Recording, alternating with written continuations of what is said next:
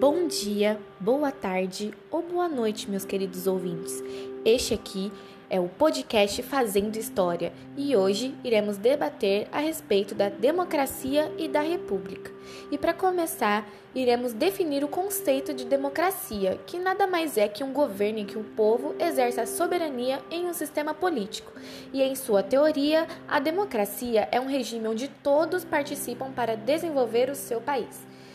E algumas de suas características são a liberdade de formar e aderir organizações, respeito às minorias e, bu e busca pela equidade, liberdade de expressão, direito de voto, elegibilidade para cargos públicos, garantia de acesso a fontes de informação, conhecimento e educação e também as instituições para fazer com que políticas governamentais cheguem a populações mais carentes.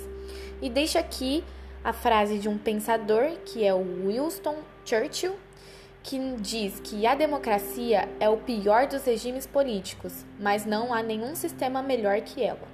E agora, a república, que é uma forma de governo em que o Estado se constitui de modo a atender o interesse geral dos cidadãos. E quais são os tipos de república? Bom, nós temos a República Presidencialista, que nada mais é onde o chefe de Estado e o chefe de governo são a mesma pessoa e o poder deles vem das eleições, tanto de maneira indireta como direta. E um exemplo aqui é nada mais é que o presidente é a estrelinha dourada desse governo. Na República Semipresidencialista é o primeiro-ministro, que é escolhido pelo mandatário, e o presidente, que é o chefe de Estado e o de governo. Bom, juntos eles governam sob os interesses do partido e do presidente, junto ao poder legislativo. E alguns exemplos de locais que adquirem esse essa forma, né, de república é a França, Portugal e Egito. A república parlamentarista é o que nós definimos como o chefe de Estado sendo presidente, eleito pelo voto popular, mas não tem poderes efetivos. Sua atuação se resume aos casos de crimes ou crises e exerce como representante do país no exterior. Por sua vez, o chefe de governo é o primeiro-ministro que é eleito durante as eleições legislativas. E agora falando um pouquinho da República do nosso Brasil, né? Que passou a adotar o regime republicano a partir do dia 15 de novembro de 1889, quando o golpe articulado pelo exército e parte da elite cafeicultura, depois do imperador Dom Pedro II. Na Constituição de 1891, foi definida a República Presidencialista como forma de governo.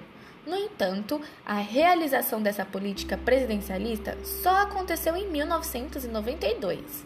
Não demorou muito, né? E isso aconteceu para contentar os militares e a direita. Lembrando que nessa época é, a direita e a esquerda eram um pouquinho diferente do que a gente define hoje, né?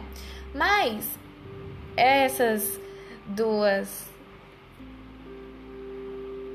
formas de, de definições, né, é, desejavam impedir a posse do presidente João Goulart após a renúncia de Jânio Quadros. E aqui vem um famoso filósofo, né, que é o pai de, de, do iluminismo, e ele diz que eu chamo de república todo Estado regido por leis, independente da forma de administração que possa ter, porque então somente o interesse público governa e as coisas públicas algo representam. E essa estrelinha aí dourada é o Jean Jacques. E é isso, pessoal. Espero que tenham gostado. E esse é o podcast Fazendo História.